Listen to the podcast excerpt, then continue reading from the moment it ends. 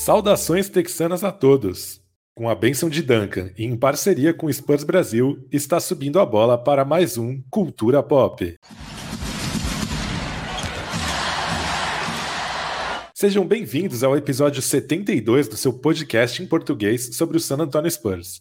Hoje é dia de falar sobre o desempenho da franquia texana no draft e sobre os novos jogadores da equipe. Hoje, infelizmente, estamos desfalcados de Renan Bellini, que não superou o trauma de ter sido preterido o Ryan Gosling para o papel de quem humano, mas contamos com o retorno de Bruno Pongas. Bem-vindo de volta, Bruno. É... Obrigado, Lucas Pastore.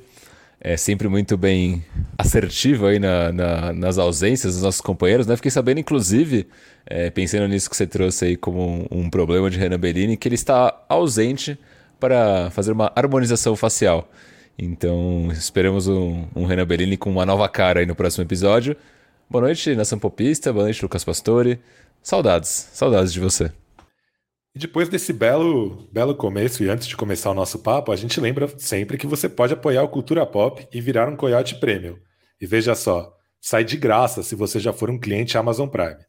É só entrar no nosso canal da Twitch e escolher a opção Assinatura Prime que você ganhará acessos a benefícios exclusivos, como participar do nosso grupo de WhatsApp, dar pitacos em nossos roteiros, ver lives sem anúncios, tudo isso sem nenhum custo adicional na sua assinatura.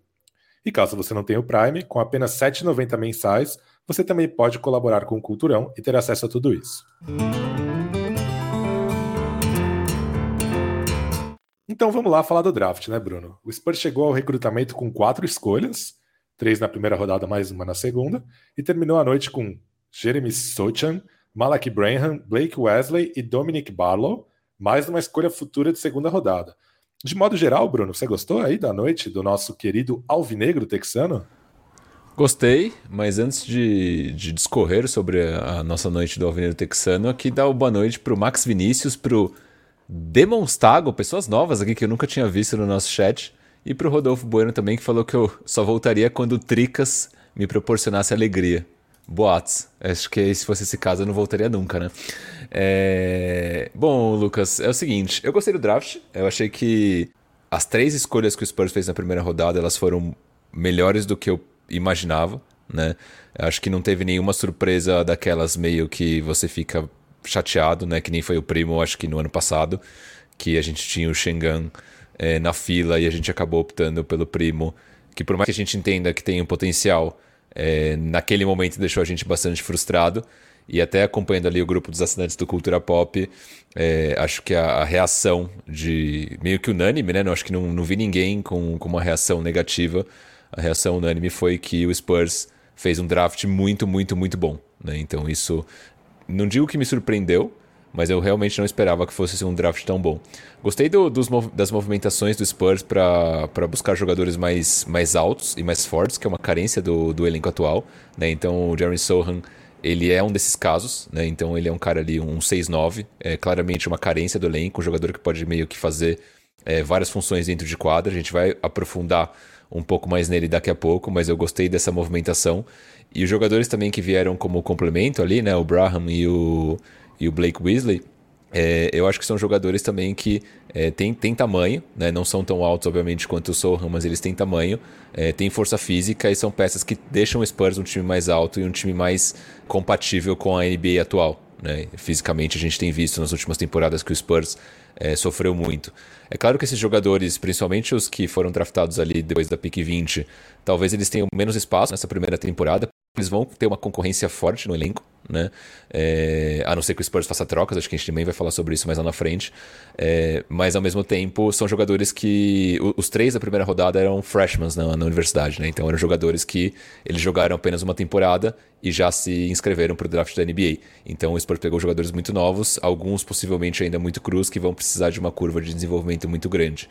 Mas até pensando é, no potencial desses jogadores, é, no Spurs ter três primeiras escolhas, não draftou ninguém pensando em estachar. É, me pergunto o quanto não estaria o Spurs pensando em fazer movimentações de troca, é, pensando num rebuild completo da franquia. Né? Então a gente escutou aí recentemente rumores é, que falaram sobre a, uma potencial troca do DeJounte Murray.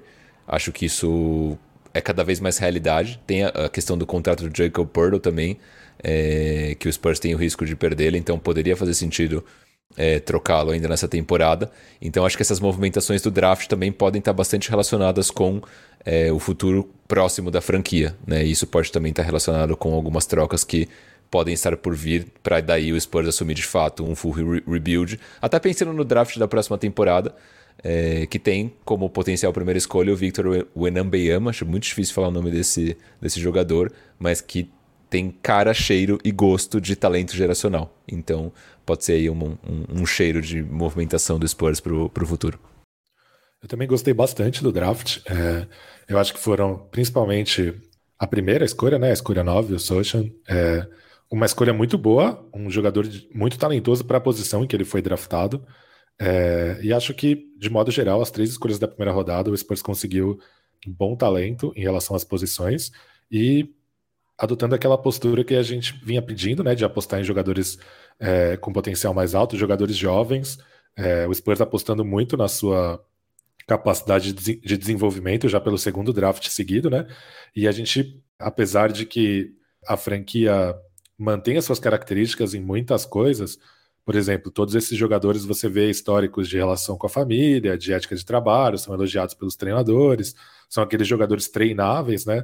Você vê uma pequena mudança de direção em relação ao Spurs não pegando mais jogadores prontos, né? Como por exemplo foi o Kyle Anderson ou como foi o Derek White.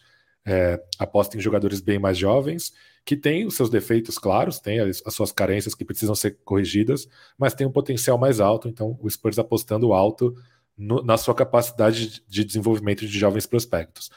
É, eu gostei, não vou falar que foi um draft perfeito a mais, porque quando é, a gente conhece bem o Spurs, mas quando uma franquia chega à noite do draft com tantas escolhas e tanta flexibilidade salarial, a gente não, não deixa de criar uma esperança sobre uma, uma movimentação um pouco maior, né? A gente vê o Pistons se envolvendo em movimentação, o Knicks se envolvendo em mais movimentações do que era aconselhável, enfim. Então, Claro que existe a expectativa, e como diz o nosso querido assinante, eu acho que é o Lucas Arruda que diz isso, que a expectativa é a mãe da frustração, ou J. Kelmer, mas, mas beleza, dentro das regras do Spurs, que é uma franquia que dificilmente troca na noite do draft, eu acho que foi um draft muito bom.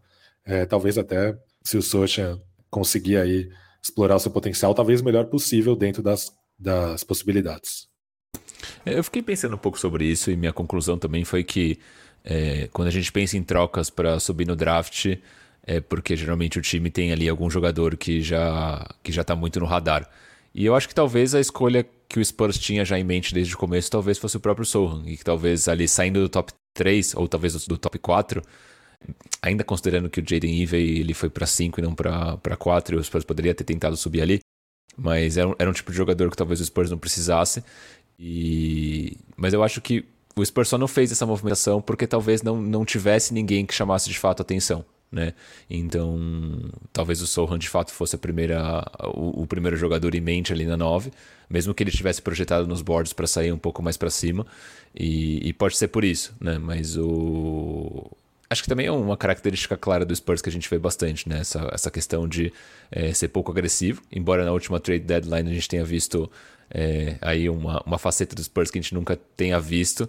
Isso pode ter gerado algum tipo de expectativa em alguns torcedores para esse draft, mas não rolou. Mas de certa forma, eu para mim eu acho que foi um até um, acho que dá para classificar como um a mais. Eu não tinha essa expectativa pelo menos que o Spurs fosse fazer nenhum tipo de troca. Então eu fiquei bem bem satisfeito. Vamos para os prospectos então? Vamos. Bom, na nona escolha do draft, o Spurs selecionou o Jeremy Sochan, a grande estrela da noite, para os torcedores da franquia. Um ala de 19 anos de idade, 2,6 de altura. É, acaba de concluir sua primeira temporada no basquete universitário, anotando em média 9,2 pontos e 6,4 rebotes em 25,1 minutos por exibição por Baylor. É, ele converteu 47,4% de seus arremessos de quadra, 29,6% de suas bolas de três e 58,9% de seus lances livres. E o que, que você achou, Bruno? Ficou feliz então quando ouviu o nomezinho deste cheiroso prospecto ser chamado? Eu gostei. Ali na 9 acho que era um dos meus jogadores é, favoritos. Aí, para deixar a expectativa bem clara para quem ainda não leu é, sobre o Sohan, não viu vídeos nem nada do tipo, ele é um cara que ofensivamente ele ainda é muito cru. Mas tem um potencial, né? Um cara aí de 30% na bola de três, então não é alguém que vai chegar e vai é, trazer um grande espaçamento para a quadra, pelo menos no primeiro momento. Mas não é uma das coisas que mais me preocupa, pensando no quanto o Spurs tem conseguido desenvolver jogadores com arremesso não tão bom ao longo desses últimos anos. Né? A gente tem aí inúmeros casos, acho que o caso mais notório é do nosso querido Sacripanta, é, da camisa 2. É... Também não é um cara que tem um grande arsenal ofensivo além do arremesso, né? é um cara que é, infiltra super bem, vai fazer uma jogada de costas para cesta, então é um cara que ainda está em desenvolvimento ofensivo, mas acho que isso a gente já sabia quando a gente draftou ele, né? Acho que o destaque principal do Sanham é de fato a parte defensiva. É, é, um cara que é conhecido, é um tipo de jogador bastante moderno, né? Então, bastante conhecido aí por ser um defensor multiposicional, consegue defender desde um armador até um cara mais pesado no garrafão. Né? Então, bastante gente fala e você vê vídeos dele você fica bastante impressionado é, com a velocidade lateral, o quanto ele consegue é, marcar jogadores grandes, mas também é, numa troca ali no pick and roll, ficar com o armador e conseguir acompanhar ele com uma velocidade absurda. É né? um cara bastante rápido, ele se destaca. Você vê bastante reviews do, do Sohan destacando a parte atlética dele. Só que ele não é um cara necessariamente atlético verticalmente, né? Aquele cara que vai ser um grande protetor de aro, que vai dar um monte de toco, é, que tem uma explosão vertical enorme, mas sim esse atleticismo está mais voltado para a parte de é, velocidade lateral, é, principalmente focado na defesa, né?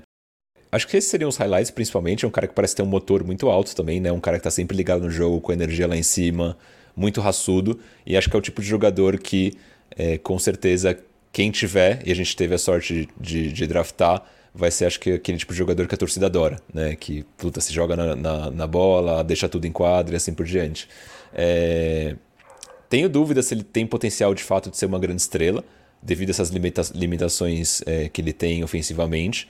É, mas ao mesmo tempo eu confio muito, até pegando como, como retrospecto o próprio Kawhi Leonard, que o Spurs vai conseguir trabalhar esse lado ofensivo que não é tão bom, principalmente o arremesso. Se ele conseguir ser o que ele já é hoje, com arremesso de três muito bom, acho que vai ser muito legal. Mas eu ainda acredito que ele tem potencial para mais, né? De, de, se desenvolver mais ofensivamente. E ainda é um jogador super novo, né? Fez um ano só de, de college, então ainda tem muito para se desenvolver. E você, Pescão, o que você achou do nosso querido Jeremy Sohan? Cara, eu gostei bastante. Fazia tempo que eu não ficava tão feliz com uma escolha do Spurs no momento que ela foi feita. É, eu gostaria mais da possibilidade dele vir para San Antonio do que até de outros jogadores que saíram antes dele na noite do draft. É, principalmente porque ele é uma combinação muito interessante de melhor talento disponível, na minha opinião, e uma necessidade posicional, né, um encaixe posicional perfeito com o talento que já há hoje em dia em San Antonio. Né? Então, quando você olha, por exemplo, para o VCNI, né, um dos principais analistas de prospectos da imprensa americana, ele também estava em sexto no board né, do, do VCNI, que não é o, o, mock draft, né? A diferença é que o mock draft tem ali é, informações sobre opiniões das, das, franquias, necessidade posicional, esse tipo de coisa, e o board é a lista de quem o VCNI acha que são os melhores prospectos, e o Sojan estava em sexto. É, o VCNI diz que, na opinião dele, o Sochan tem o melhor potencial defensivo de qualquer jogador dessa classe que não seja um pivô. Como você falou, um cara que pode marcar qualquer posição, da 1 a 5, é, navegar nesse, é, nas trocas, né, que são tão comuns hoje em dia na defesa da NBA, também funcionando como um defensor que funciona em qualquer esquema, não só em marcações individuais, mas também é, acertando rotações, fazendo coberturas, esse tipo de coisa. É, mostrou alguns sinais promissores no ataque, né, com versatilidade, é, até um pouco de visão de quadra, comandando alguns pick and rolls na, na única temporada que ele fez na universidade, é, mas o atleticismo dele ainda não é mostrado com tanta fluidez quanto é na defesa, né? É, e aí a grande questão, acho que o, o, o que vai definir o teto dele é realmente a questão do arremesso, o quanto ele vai conseguir ser um fator no ataque, porque, sinceramente, né, um cara que tem todas essas qualidades que a gente falou até agora, é, é a descrição de um prospecto como Kawhi Leonard e a, e a descrição de um prospecto como Michael Kidd Gilchrist. Claro que o Spurs não é o, o que era o Hornets naquela época, mas é, digo isso para mostrar o quão importante é, é, o arremesso hoje em dia na NBA, né? É, são muitas qualidades para um defeito, né? É, você dificilmente enxerga alguém que fala de outro defeito do Social que não seja o arremesso, mas é uma questão muito grande na NBA hoje. Eu confio que o Spurs vai conseguir desenvolver o arremesso dele. É, ele não precisa virar o, o, o, Stephen Curry, ele só precisa virar um cara capaz de, de derrubar uma bola quando está livre. Eu acho que é, isso já vai desbloquear muito o teto dele. É, se a gente conseguiu fazer Keldon Johnson aquele do ex-mão de pau arremessar, eu imagino que com, com o Sohan vai ser parecido. Você comentou que ele era seu preferido até sobre alguns jogadores que saíram antes. Quem eram esses jogadores que você tinha aí na lista, mas o Vou ter que olhar a lista de favorito? Novo. Mas, então, é... se quiser olhar isso, eu posso passar por comentários aqui do, do lado. Tem o Bruno Sampaio chamando ele de Rodman 2.0. Cara, acho que é mais pelo cabelo mesmo, né? Não, acho que no estilo de jogo não tem tanto a ver assim, me parece, né? O Rodman tinha uma explosão vertical muito grande, embora o Sohan seja um bom reboteiro também, mas acho que não, a comparação aí tá mais no, no cabelo de fato. É, e o Matheus Gonzaga falando que ele é comparado com o Boris Dial, isso já deixa ele querido em San Antônio. Você acha que é uma boa comparação, Boris Dial, Pesca? É uma, é uma comparação que cria expectativas desleais com o menino, né? Deixa ele, ele se estabelecer. Eu, eu com certeza preferia o, o Sushan pro Spurs do que o Dyson Daniels, que veio para o Pelicans uma rodada antes. E acho que talvez eu até preferia sobre o Maturin, mas aí por uma questão talvez mais posicional do que, do que qualquer outra coisa. Mas, mas beleza. Caiu aqui o nosso, o nosso cremoso, vamos ficar felizes com isso. Eu concordo com você. E o Matheus Gonzaga também complementa que ele acha que o Sohan pode ser uma estrela no molde de Draymond Green. Então, aquele cara, talvez, que ofensivamente, é, pontuando, não tem muito, muito destaque, mas que ele consegue contribuir aí de, de outras formas na defesa, com o passador, né? Esse ponto que você falou de, do Sohan como playmaker. Acho que é um potencial bem grande, pelo que a gente vê ali de, de highlights, né? Um cara que consegue conduzir de fato. Ele consegue ficar com a bola na mão é, sem ser um grande problema, né? Então, algo que a gente viu em últimas temporadas com o Dev Vassell, que sofria muito em ter a bola na mão, em coordenar uma jogada, em ser um playmaker. Eu acho que o Sohan talvez traga isso um pouco mais desenvolvido. Então é um grande ponto. E o J. Kelmer comentando que a gente pegou o 8, o 11 e o 17 no board do J, o board dele mesmo. Então, alguém seja, Brian Wright. Brian Wright com certeza se consultou no board do J. É, Exatamente. Mais alguma coisa a falar sobre o nosso astro da noite? Tenho uma curiosidade. Curiosidade. Diga. Apesar de ter nascido nos Estados Unidos, né? O Sochan ele tem uma mãe polonesa e defendeu seleções de base da, da Polônia já no basquete internacional. Então já fica aqui minha sugestão de apelido da comunidade culturopopística para o Jeremy Sochan, o polaco. É um bom apelido, cara. Você já tá sochanizada? Eu tô, Ou ainda tô completamente sochanizada. Boa. Estou entregue à emoção. Entregue. Gostei. Aqui só puxando o Dubonts, ele fala que o Sohan tem a cara do Spurs e além do mais é estiloso. Espero que ele dê certo. Você gostou do estilo do, do Sohan? Gostei. Gostei. O cabelo ali meio de pagodeiro, né? Descolorido com, com tintas de procedência duvidosa. Sim. O pessoal perguntou ontem se ele animaria fazer ali o pintar o cabelo nas cores Fiesta. Não lembro o que ele respondeu na verdade, mas imagino que eventualmente isso vai acontecer. Já torcendo para esse momento chegar.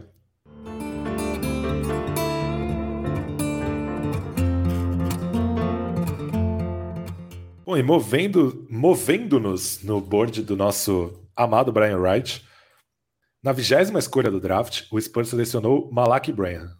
Ala de 19 anos de idade e 1,96 de altura, Branham também acaba de concluir sua primeira temporada no basquete universitário, anotando em média 13,7 pontos e 3,6 rebotes em 29,8 minutos por exibição em Ohio State.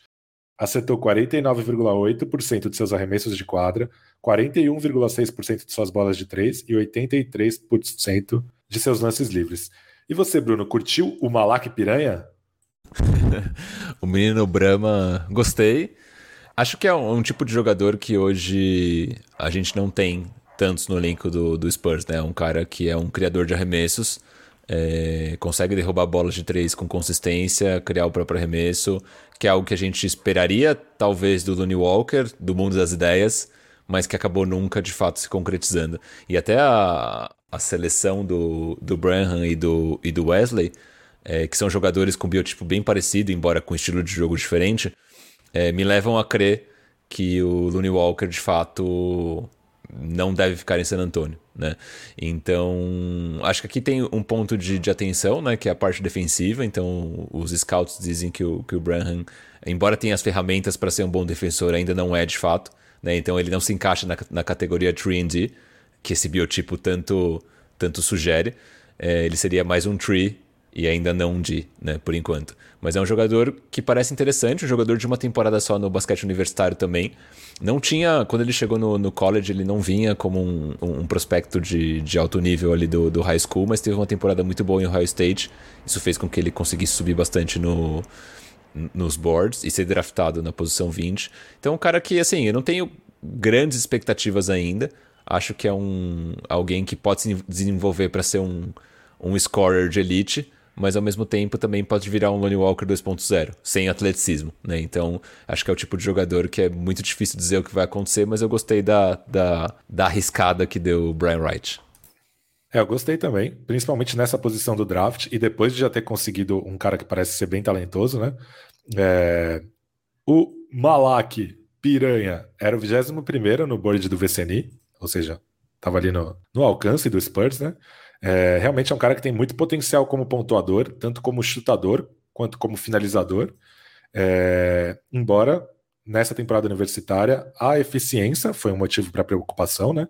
Ele é um cara que chuta muito de meia distância, chutou muito de meia distância na, na universidade, e como você falou, um cara fisicamente cru, né? Ele é magro, bem magro, e com um atleticismo abaixo da média da NBA, e talvez até por isso ele conseguiu ir muito pouco para a linha de lance livre é, nessa temporada universitária, né? Então, um cara que chuta muito de meia distância, não vai muito para a linha de lance livre, ele é um cara que, que as estatísticas avançadas não mostraram que ele era um cara eficiente no ataque, mas ele é um cara que tem muito potencial como pontuador, como um shot making, né? Como um criador de arremessos para ele mesmo. E acho que foi nisso que o Spurs apostou ao ir atrás dele. É, ele não se mostrou um defensor competente né, na primeira temporada universitária, então o Spurs vai precisar trabalhar muitas coisas com ele, né? Tanto essa eficiência ofensiva quanto é, torná-lo um fator na defesa. Mas acho que esse potencial como pontuador é uma coisa muito importante para o Spurs hoje, porque, como você falou, não há uma pessoa com essa característica no elenco. Deveria ser o Lonnie Walker, mas, enfim, já desistimos.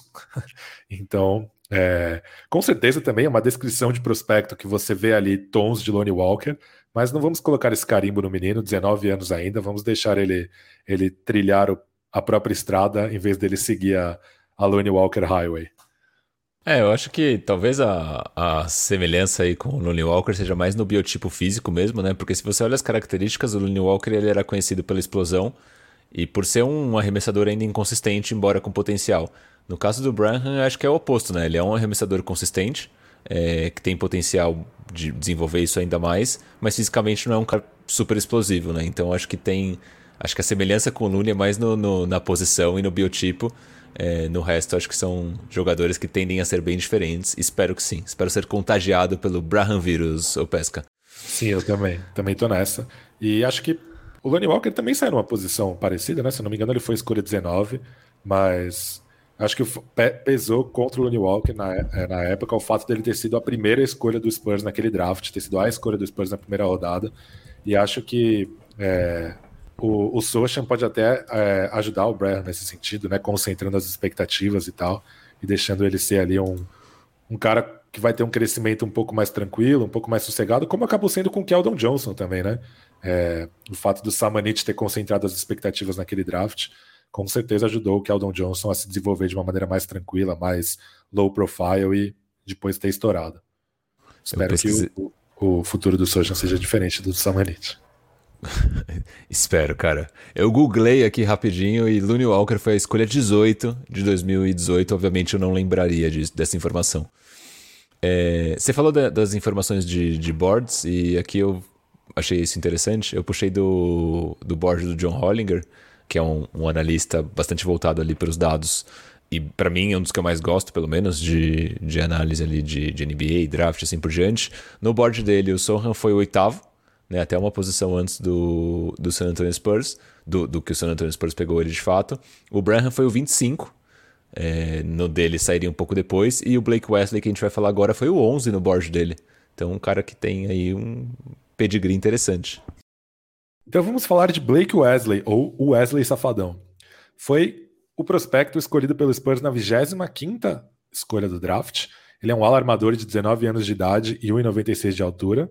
É, mais um que vem de sua primeira temporada no basquete universitário, na qual apresentou em média 14,4 pontos e 3,7 rebotes em 29,3 minutos por exibição em Notre Dame. Ele converteu 40,4% de seus arremessos de quadra, 30,3% de suas bolas de três e 65,7% de seus lances livres. E aí, Bruno? O Blake Wesley, ele é o, o, verdadeiro jogador, a definição do mundo das ideias, né? Ele não é exatamente um chutador, mas ele mostra potencial para isso. No mundo das ideias, ele seria um bom chutador. Ele é um cara muito atlético, é, que tem um, um, um, bom controle de bola, um bom ataque à cesta, mas não necessariamente é algo super desenvolvido nesse estágio da carreira, né? Acho que foi uma aposta do San Antonio Spurs e para pique 25 eu acho que isso é super válido. É, é um jogador de uma temporada só, né? Jogou uma temporada em Notre Dame, é, foi bem, né? Como você bem, bem mencionou, mas é um, ainda um jogador muito cru, né? Que tem muitos pontos de melhoria no seu jogo. É, o arremesso, ainda que seja promissor, é algo ainda bastante inconsistente nesse estágio da carreira. Mas, de novo, assim como, como era com o Sohan, arremesso não é algo que me preocupa exatamente, porque o Spurs é uma boa escola de desenvolvimento nesse sentido. Acho que é um jogador que tende a passar boa parte da próxima temporada na, em Austin, né? Acho que talvez, com exceção do Sohan, todos devam passar um bom tempo em Austin, mas eu acho que o Wesley, especialmente, deve passar quase que a temporada inteira, justamente por ser esse jogador ainda bastante cru. Na, quando você pega ali os sites que faziam análise pré-draft, muita gente falava que é, talvez o ideal para ele conseguir até uma posição melhor é, no draft seria ele voltar e jogar mais um ano no college, mas ele decidiu é, se tornar o popular one and done, né, o jogador que joga uma temporada é, no college depois vai é, para a NBA. Né? Então, assim, é, um, é, um, é aquele tipo prospecto de alto risco, mas alta recompensa. Né? Pode ser que não dê em nada, mas ao mesmo tempo o Spurs foi no, no melhor talento disponível naquele momento do draft. E eu acho que esse é o, o a mentalidade é, correta para o Spurs nesse momento. Eu acho que o Spurs fez isso nas três escolhas que, que exerceu. É, eu concordo. Também acho que é um talento interessantíssimo para essa, essa altura do draft, né? Uma, uma escolha de fim de primeira rodada. E acho que a palavra importante aqui é talento mesmo, né? Então é um cara que é, é um combo guard, pode jogar com a bola, sem a bola, tem uma boa combinação de explosão e controle corporal, bom potencial como criador, com flash de passador. Chegou até a conduzir o ataque, né? Jogar é, como principal armador da, da equipe dele na reta final da temporada. Mas é isso que você falou mesmo, né? É, os indícios estão todos ali, mas é, o resumo da temporada dele universitária é que é um jogador que mostrou muito talento, mostrou potencial, mas que também teve uma eficiência ofensiva negativa. É, ele não foi exatamente um bom finalizador perto do ar, não foi um bom arremessador, mas para mim, a grande diferença em relação ao Braham é que ele foi um defensor pelo menos competente nessa temporada universitária. E isso me faz apostar um pouquinho mais nele, porque eu acho que o Spurs tem um pouco mais de sucesso desenvolvendo esse tipo de jogador, né, o combo guard defensivamente capaz, do que o, o pontuador que é capaz de pegar fogo, é capaz de acender, é capaz de derrubar a bola de todo o campo, canto da quadra, mas não de oferecer muito mais do que isso. Mas é uma impressão minha. É, eu acho que são duas apostas super válidas. Acho que são dois caras que vão passar essa temporada em Austin, é, mesmo caso o Lonnie Walker não fique. Eu acho que são dois caras que até precisam disso, precisam é, ser testados em diferentes papéis, num ambiente competitivo, mais competitivo do que o universitário. É, então, eu, eu gostei também. Gostei até, acho que mais do que da escolha 20, gostei mais da 25, mas de modo geral foram duas escolhas que eu gostei. E e como eu falei lá no começo, gostei dessa, dessa postura do Spurs de procurar jogadores jovens que, que tem ali o seu talento, tem os seus problemas, mas como eu falei, gosto de ver a franquia apostando no seu histórico de, de desenvolvimento e, e, bancando que, que vai apostar nesse tipo de jogador. Boa. Uh, o Spurs draftou aí dois jogadores para que são combo guards, basicamente, né? Jogadores que vão jogar ali entre a 2 e a 3, eventualmente até entre a 1, um, caso do, do Blake Wesley. Você acha que isso é um sinal de que o Spurs vai dar umas tesouradas no elenco, ou Pesca? Que que você, como você vê? Não, eu não, não, não acredito que seja o caso. Eu acho que eu acho que foi uma questão de ir no maior talento disponível mesmo. Acho que foi uma questão de apostar em jogadores para o futuro. É, até porque hoje em dia a NBA é muito mais sobre funções do que sobre posições, né? Mas é, isso é uma, é, uma, é uma tônica da franquia, né? Sempre foi assim. é, na época de Parker, Ginobili e Duncan. O Spurs ficou muito tempo precisando de um ala e, e não contratava alas na agência livre, não, não pegava alas no draft. É, eu lembro de uma série contra o Mavericks que em algumas postas de bola chegava o George Hill a marcar o Dirk Nowitzki. Então, é, o Spurs nunca encarou o draft como um, um lugar para suprir as suas carências posicionais. Sempre foi um lugar para achar jogadores de, de valor de longo prazo para a franquia. E acho que nesse caso, agora, isso é mais importante ainda, porque o Spurs carece de talento, né? De talento bruto, o que não era o caso na época do Duncan, obviamente, mas é, eu acho que essa tendência foi reforçada. Então eu não acho que é um sinal de que o Spurs planeja cortes no elenco. Acho sim que em algum momento o Spurs pode ficar mais à vontade para fazer esses cortes, como foi com o Derek White, por ter candidatos à sucessão ali, enfileirados, né, principalmente para o perímetro. Mas eu não acho que seja um sinal, não acho que seja um, um, um sinal claro que mais movimentos estão pela frente, não. Boa. Mas quando eu falei cortes, acho que eu me expressei mal. Não quis dizer cortes de tipo dispensar jogadores, mas sim de eventualmente a, apertar mais o gatilho em trocas, né? Então a gente falou ali um pouco do Murray, é, o próprio Lonnie Walker, que aí não seria mais uma troca, seria mais uma, uma não renovação, por assim dizer.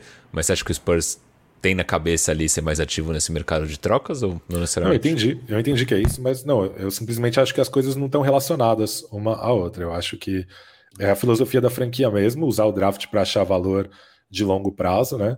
E, e foi o caso dessa vez, assim. Eu acho sim que o Spurs deveria ser ativo, principalmente é, para explorar trocas por caras como o Potter, que, é um, que tem um valor enorme, mas é um contrato aspirante, é, pelo Josh Richardson e o Doug McDermott, que são caras que podem ajudar times favoritos a curto prazo e que estão completamente fora de, da linha do tempo do resto do elenco. Mas eu não acho que esse é um sinal, por exemplo, que ah, o Spurs está se enchendo de armadores porque planeja trocar o Murray. Acho que não são coisas relacionadas, não. Pode eventualmente trocar o Murray? Acho que sim, mas acho que o draft não é um primeiro passo para nada. É a continuação de um trabalho histórico da franquia de achar valor de longo prazo é, no recrutamento. Boa.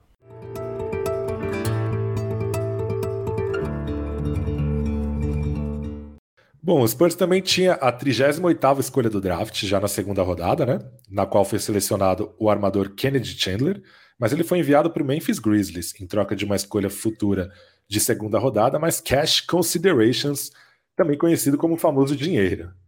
É, bufunfa. O, a famosa bufunfa, exatamente, o din-din, o pagode. É, mas não parou por aí, né? Após o fim do draft, o Spurs assinou com ala Dominic Barlow, que estava no Overtime Elite da D-League, né? Uma novidade aí nos últimos recrutamentos de calor, os times de desenvolvimento de prospectos da D-League. É, ele também tem 19 anos e tem 2,8 de altura. Ele apresentou médias de 14,8 pontos e 4 rebotes em 25,1 minutos por exibição. Converteu 53% dos arremessos de quadra, 33,9% das bolas de 3 e 76,4% dos lances livres. O que você achou desses últimos movimentos aí do Spurs? Cara, o, esse Overtime Elite, na verdade, é outra parada, não é? Não é tipo um torneio novo aí que a galera tá montando pra galera que vem do college. Eu acho que é tipo uma parada à parte da G-League, até onde eu sei, pelo menos. Mas tenho pouca informação, confesso. São as duas coisas, na verdade, né? Tem o, os camps, e um desses camps é para jogar um daqueles torneios da G-League, sabe? Ah, pode ser. Boa. Tinha pouco contexto, obrigado pela informação. Cara, acho que tem um pouco contexto, na verdade, sobre esse garoto Dominic Barlow, mas pelo que eu estava pesquisando, parece um jogador promissor. Jogou uma temporada nesse Overtime Elite, seja lá o que for esse, esse Overtime Elite, mas jogou só alguns jogos, né? Teve ali 14 pontos de média, parece interessante. Mas tem, tem, eu, eu, senti que tem pouca informação sobre ele. Né? Quando a gente vê ali os reviews, fica claro que é um jogador ainda muito cru, né? então deve ficar aí temporada inteira em Austin também. E o que me chamou a atenção, pesquisando um pouco mais, foi que muitos é, jornalistas que cobrem o Spurs, é, e até alguns que não, tinham eles, esse jogador, né, o Barlow, é, nos seus respectivos boards. Né, sa saindo, obviamente, ali na segunda rodada, mas em alguns boards eu vi que ele não foi um jogador que saiu undrafted. Então isso acho que é um sinal, de certa forma, de que era um jogador é, que estava no radar é, de muita gente. E eu acho que até por ser um jogador que acabou seguindo um, um caminho a parte do, do caminho tradicional de jogar o college ou de agora de, por exemplo, jogar o, o, a G-League completa com o Ignite, eu acho que, que talvez tenha colocado ele um pouco abaixo do radar. Por isso, talvez possa ser um, um jogador para se prestar atenção, mas de fato tenho zero, zero expectativa com ele. Foi o Elite, na verdade, não o Ignite. É... Não, não, alguns jogadores estou falando que, tipo, ah, se, se, seguem esse caminho mais tradicional. E, enfim. Entendi. É, a grande diferença do Overtime Elite para o Ignite é que o Ignite ele busca prospectos que têm elegibilidade para o basquete universitário, enquanto o Elite vai atrás de jogadores um pouco mais jovens que estão saindo do, do penúltimo ou do antepenúltimo ano do basquete colegial. E esse é o caso do, do Barlow, né? O Elite não é exatamente uma franquia da D-League, mas ele é um ele participa de um daqueles torneios que não é a temporada regular, mas tipo aquela Copa da D-League. É confuso mesmo. é confuso. É... E ele era o 45 no board do VCNI, né? É... E o VCNI, inclusive, fala que ele é um case do Elite, porque a gente ainda tem pouca amostragem do sucesso de prospectos que vem de projetos como esses, né? Como o Ignite ou o Elite. Mas para o VCNI, é, o Barlow, ele é um cara que deixou a temporada no Elite com uma chance muito maior de vingar na NBA do que quando ele chegou ao projeto, né? É, ele ficou mais forte e manteve o atleticismo, o que torna ele capaz até de jogar na 5. É, ele pode ter alguma dificuldade para marcar armadores mais rápidos, mas ele tem um trabalho de pé sólido. E ele também melhorou como arremessador, né? Até mostra alguns flashes como passador, mas ele é um cara muito cru, é, o que faz com que ele ainda não consiga. Ele é um cara tecnicamente muito cru, faz com que ele ainda não consiga usar o atleticismo dele para ser um bom finalizador ou até um bom reboteiro. Então é um cara que ainda tem muita coisa a aprender.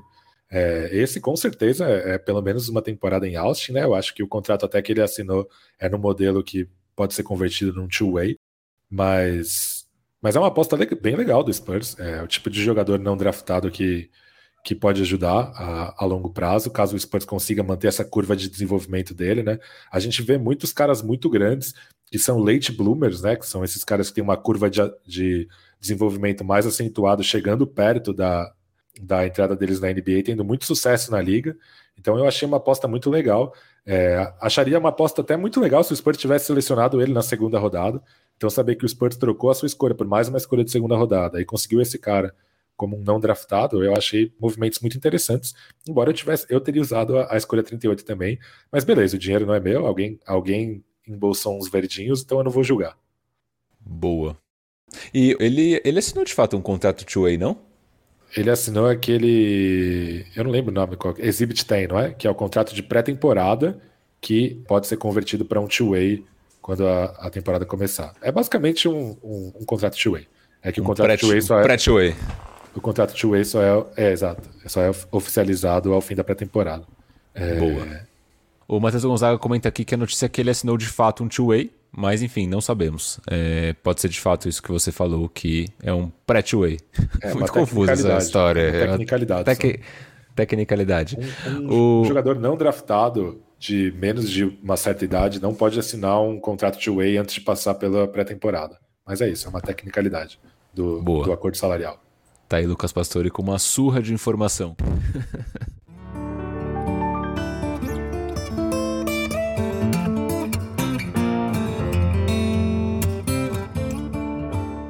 Então é isso, estamos muito, muito felizes com o draft do nosso Spursão. E agora uma, uma nota rápida, né, Bruno? É, o Spurs resolveu garantir o contrato de 7,35 milhões de Zach Collins para a próxima temporada. Ele era meio garantido, agora ele é totalmente garantido. Ele continua sendo um inspirante para efeitos de troca, já que o contrato não é garantido para a temporada seguinte, tem zero dólares garantidos. E a franquia segue com a possibilidade de oferecer um contrato máximo para um agente livre na off-season, o que a gente sabe que não acontecerá, não é mesmo? É, não acontecerá. O nosso querido Zach Collins, né? O nosso caprichoso e agora garantido Zach Collins. E, cara, eu fiquei feliz com a notícia da, da garantia do, do contrato dele. Acho que ele fez uma temporada bem sólida ali no, no último ano. É, melhor do que eu esperava, né? Acho que ele conseguiu se manter saudável, que era a preocupação que a gente tinha, né? Inclusive quando a gente fez ali os desejos de ano novo para saber qual roupa o Zach Collins usaria na virada, eu desejei que ele usasse azul, que o azul representa saúde, né? E acho que de fato ele usou saúde, é, azul, porque ele teve uma temporada bem saudável. E acho que ele deixou uma boa impressão, né? Ele conseguiu é, contribuir bem é, na defesa, minimamente no ataque também, né? Embora ele não, não tenha conseguido espaçar quadra, como a gente chegou a imaginar em algum momento aqui no podcast. Então acho que vale essa chance, acho que tem espaço no elenco, o Spurs precisa de jogadores com tamanho, o Spurs precisa de um backup pro Jacob Purdo. Então acho que foi um movimento, mais um movimento muito bom de Brian Wright, o nosso GM que não erra, Lucas Pastore. Não erra, é como diriam os Braga Boys, né? O movimento é sexy. E o Zach Collins ainda tem a possibilidade do Poto vir a ser trocado, né? Então, é, realmente é uma necessidade do elenco do Spurs. Hoje, hoje, literalmente hoje, eu vi que o Zach Collins é mais jovem que o Dejante Murray. Fiquei um pouco chocado com essa informação, mas, mas beleza. Também acho que não teria porque ele ser dispensado, né? Depois do que ele apresentou na última temporada. Também achei uma temporada acima do que eu esperava, porque eu sinceramente não esperava que ele entrasse em quadro na temporada. Esperava que seria uma temporada de reabilitação para ele voltar a jogar nessa. Mas maravilha, é isso mesmo. E o Zach Collins, que segundo o Renan Bellini, né, que se recupera aí de uma harmonização facial, é o jogador mais bonito da NBA, o que nós discordamos veementemente.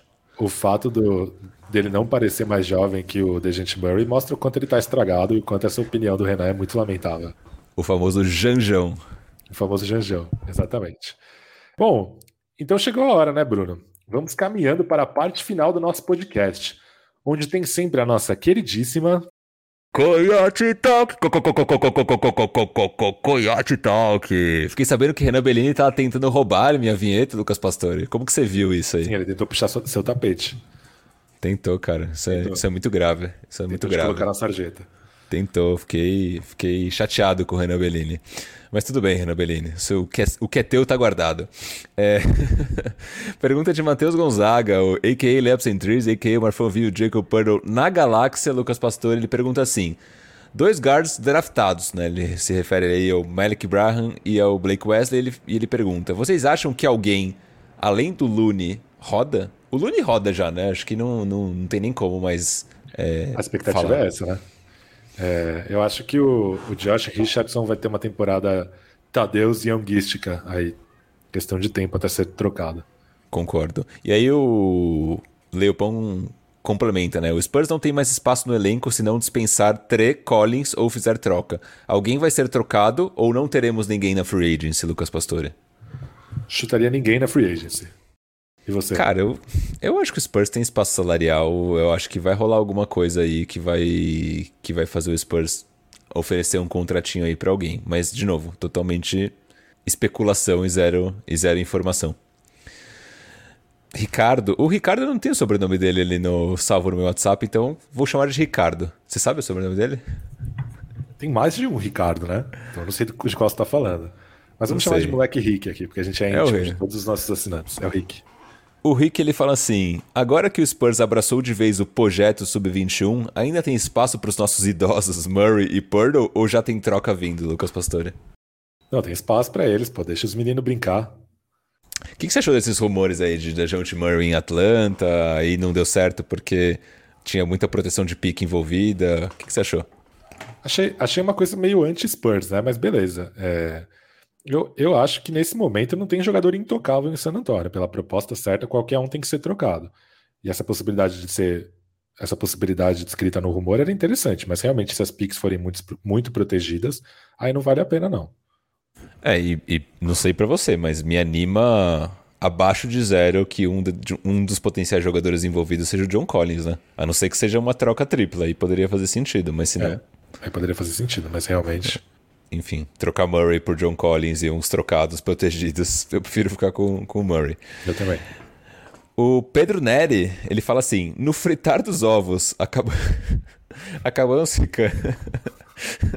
Não aguento nossos ouvintes. Acabamos ficando, ficando sem um pivô cincão. Se o Purdle sair ou for trocado, isso é um sinal de que vamos adotar de vez o small ball? Ou será que vamos atrás ainda de alguém para posição? E aí? Eu acho que, a princípio, o Poto não sai, mas eu acho que se ele sair, é necessário alguém para a posição urgentemente. E essa é uma prova de como é difícil arrancar informação do Spurs, né? Vários mocks é, de caras bem relacionados, né? Vessenig e Ivani, colocavam pivôs para o Spurs até na posição 9, né? Falando que ah, o último ano de contrato do Poto pode ser trocado, o Spurs com certeza vai estar procurando um pivô e tal. Acho que esse é um, é um indício de como as coisas são difíceis de serem arrancadas da, da caixinha de segredos do velho senil. Acho que sim. O Pesca, bate bola jogo rápido com o seu palpitômetro. É... Dejounte Murray vai ser trocado na temporada, sim ou não? Não. Jacob Purdle será trocado na temporada? Sim ou não? Sim. Sim. Sim. Boa. Gostei da, da convicção. O Adriano Wooster, ele fala assim: nesse draft, Brian Wright, apelido de Greg Popovich, agiu visando jogadores muito jovens. Será que com isso ainda teremos muitos anos do pop em San Antonio? Não sei. É, eu acho que não. Eu acho que o, o Greg Popovich está tá percebendo que está chegando a hora de descansar, mas é uma boa pergunta mesmo. Porque o Greg Popovich já meio que assumiu essa, essa faceta de paizão, né? De, de desenvolvedor da garotada e tal. Então, não sei, talvez ele esteja curtindo. Ele deu a entender aqui que o, o Greg Popovich é quem manda nas coisas ou eu entendi Sim, errado? O Wright é a rainha da Inglaterra. entendi.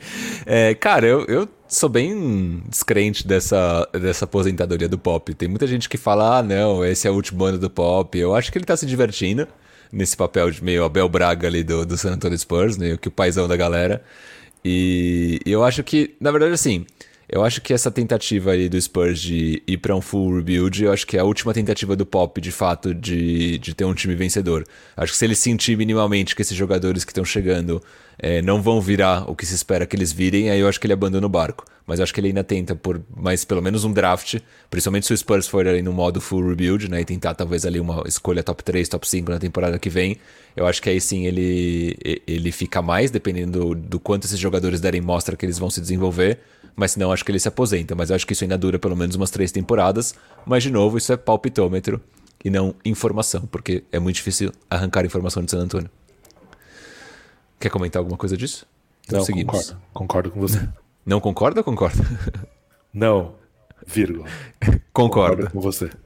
Entendi. O João Barcelos, ele fala assim: como vocês projetam a, utilização do Joshua Primo na rotação do Spurs nessa temporada? Qual grau de protagonismo ele deveria ter ou ele terá? Eu acho que ele vai jogar na segunda unidade, que nem foi na reta final da temporada. Talvez com menos minutos por causa da volta do Doug McDermott, ou falso alto. É... Eu gostaria que ele tivesse um pouco mais de protagonismo, que eu acho que ele vai ter, porque eu acho que ele vai jogar ao lado do Trey Jones que é um bom jogador, mas é o clássico mão de pau, então só pode jogar com a bola nas mãos. É, mas acho que vai ser um papel maior do que na temporada passada, até porque ele agora precisa abrir espaço na G-League para os novos armadores que estão vindo por aí. Isso que eu ia te perguntar, você acha que o, o Primo não ficará na G-League no ano que vem, em nenhum momento? Não, acho que ele vai herdar o papel que era do Lonnie Walker, né? Esse segundo ball handler da segunda unidade, ao lado do Trey Jones, mas com menos minutos do que o Lonnie Walker tinha essa temporada. Boa. Deve jogar ali, sei lá, uns 15, 16, 17 minutos por jogo. Acredito que sim. Boa. O, uma coisa interessante do, do Primo para mim é que se o Primo fosse draftado hoje, ele, ele é tão jovem quanto os três jogadores que o Spurs draftou, né? Para ter uma dimensão do quão jovem ele era no ano passado e que o fato dele talvez não ter feito ali uma participação brilhante quando jogou em San Antonio também acho que está muito relacionado com a idade que ele tinha, né? Ele foi draftado muito, muito jovem e era um jogador ainda, ainda é, na verdade, muito cru, né? Então, é potencial absurdo do nosso primão. É, o Rafael Danelon, é, ele fala assim: se o nosso treinador fosse o Ash ao invés do Pop, quem seria o quinteto titular? Acho que seria Charizard, Greninja, Pikachu, Gengar e Dragonite. Talvez sejam os pokémons mais populares que o Ash já teve. Boa. Eu fiquei sabendo que você foi quase cancelado ali depois daquela sua live do Pokémon, né? Não, mas as, as opiniões são, foram embasadas. Eu tenho convicção, não abro. Cancelamento de Lucas Pastor, eu abri ali o, o, o Twitter do Culturão e fiquei vendo só a galera mandando ver no, no pesca. Polêmico. É, o Lucas Arruda fala assim: qual a expectativa de vocês para a versão bombada do Vassell? Será que ele ou o Keldon conseguem compartilhar o protagonismo com o Murray nessa temporada? Se fossem apostar em um dos dois, qual seria? Você viu a foto do Vassell trincado vi, no Way? Eu vi. Eu ainda acho que o Keldon vai ser um pouco mais protagonista que o Vassell, porque o, o Vassell não, não, ele terminou a temporada com um jogo muito bom, né? Mas ele não, te, não terminou a temporada naquele viés de alta, pedindo espaço é, dando sinais de que passaria o Keldon. Na verdade, eu acho até que a, a, o desenvolvimento do Keldon Johnson na temporada passada foi mais acentuado que o do Vassell por causa do quanto ele melhorou como arremessador, né? E se o Vassell, a nova versão bombada do Vassell, ficasse brava com o Greg Popovich e fosse para cima dele, quantos minutos você acha que o Pop aguentaria na porrada com o Vassell? Cara, acho que um minuto no máximo. É, eu, acho que, a, eu acho que é, nem um minuto. É, eu acho que o Pop ia tentar ligar o ventilador ali, ficar, tipo, tentando Sim. Acertar vou, socos. Vou tentar o clinch, né? Sim, poderia ser. Mas ele ia levar uma boa desvantagem no clinch, né? Sim, uma joelhada ali do Vassell já ia derrubar o nosso velho senil. Sim, ficaria complicado. Ficaria complicado. Mas enfim, eu. Essa evolução do Keldinho, ela é, ela é meio, meio traiçoeira, né? Porque ele melhorou muito na bola de três, mas em outros aspectos do jogo dele, eu acho que ele continuou bem na mesma linha, né? O que, que você acha? É, pode ser, mas se você pensa como protagonista, né? Eu acho que hoje o Keldon Johnson é um jogador mais confiável para um jogo que você precisa entregar 15, 18 pontos do que o, o. Então, talvez o Vassel tenha é, a evolução dele tenha sido um pouco mais espalhada, né? Melhorou um pouco conduzindo a bola, um pouco navegando nos corta-luzes, um pouco defensivamente. Mas como a pergunta era quem vai ser o protagonista, eu acho que o Keldon ainda vai continuar sendo uma figura ofensiva mais importante que o Vassel. É, foi tipo no 2K ali, quando você. O Keldinho escolheu só desenvolver bola de três. E o Vassell foi meio tipo, ah, deixa, deixa um pouquinho em tudo. Mas aí evoluiu muito menos. Boa. Para fechar, o Matheus Gonzaga, o Leopão, ele tem uma pergunta que ela é bem complexa, então eu sugiro que você preste atenção, Lucas Pastore. Tem uma última pergunta. Um joule compreende a quantidade de energia correspondente à aplicação de uma força de um newton durante um percurso de um metro. Anotou até aí? Tá. É, além disso, o Joule é equivalente a um Coulomb, Coulomb Volt, nunca ouvi falar disso, mas entre parênteses CV, não é o comando vermelho. Ou o trabalho necessário para se mover a carga elétrica de um Coulomb através de uma diferença de potencial de um volt, tá?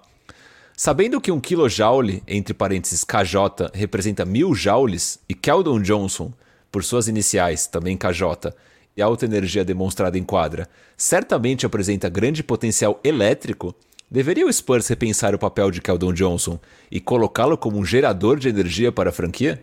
E aí? Tipo, literalmente, assim, né? O Keldon Johnson alimentando o AT&T Center, é isso? então, de energia ecológica. Isso que eu não entendi, na verdade. Mas e acho, aí?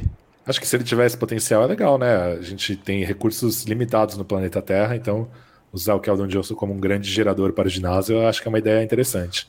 Uma ideia Sim. que certamente o Michel Vidal mandou uma pergunta parecida com essa no episódio passado, não foi dele essa? Biolo, bio, bioluminescência. Bioluminescência. Foi Exatamente. do Gonzagão mesmo? Foi do essa foi do Gon...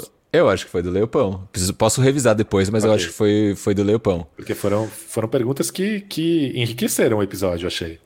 Sim, eu gostei que surgiu esse tema energia sustentável, né? É o que você falou, Sim. o planeta aí cada vez mais escasso de recursos sabia, naturais. Sabia que Mané Garrincha faz isso? Mané Garrincha gera energia para 90 mil casas em Brasília? É sério? O Sim. Mané Garrincha, o 90 estádio? 90 mil casas por ano. Caralho. Sim, curioso, né? Será que Keldon Johnson está, está por lá? Eu acho que sim. Tá eu acho que sim. Keldon Johnson, o kilojoule do San Antonio Spurs. É... Fechou, é isso, Pescão. Então é isso, gente. Você pode seguir o Cultura Pop nas redes sociais. Estamos no Twitter e no Instagram no arroba Cultura Pop Pod, mesmo endereço da Twitch, onde você assiste nossas gravações e também pode apoiar o Cultura Pop. São dois caminhos para assinar o nosso canal. Ou via Amazon Prime, com a assinatura saindo de graça, isso mesmo que você ouviu, de graça, ou então pagando a bagatela de R$ 7,90 mensais. Das duas formas, você vira um Coyote Premium, que terá acesso a benefícios exclusivos, como participar de um grupo de WhatsApp, dar pitacos em nossos roteiros, mandar perguntas em áudio para Coyote Talk e ganhar emotes exclusivos e assistir lives sem anúncios na Twitch. Qualquer dúvida sobre assinatura, é só procurar a gente no inbox. Registrando também que Cultura Pop é uma parceria com o site Spurs Brasil, que desde 2008 é a sua fonte de notícias em português da franquia Silver e Black. Acesse lá, spursbrasil.com Valeu, Bruno. Valeu, Lucas Pastore. Um abraço para você, um abraço para a Nação Popista. Um abraço para o Renan Bellini, que vai nos editar é, em breve. É, desejo aí uma, uma pronta recuperação da harmonização facial. E, cara, não fica chateado por perder o papel do Kim humano. Certamente outros papéis virão. É isso mesmo. Força Renan. Hashtag Pray for Renan. Então nós vamos ficando por aqui. Você esteve na companhia de Bruno Pongas e Lucas Pastore. Muito obrigado pela audiência e até a próxima. Tchau!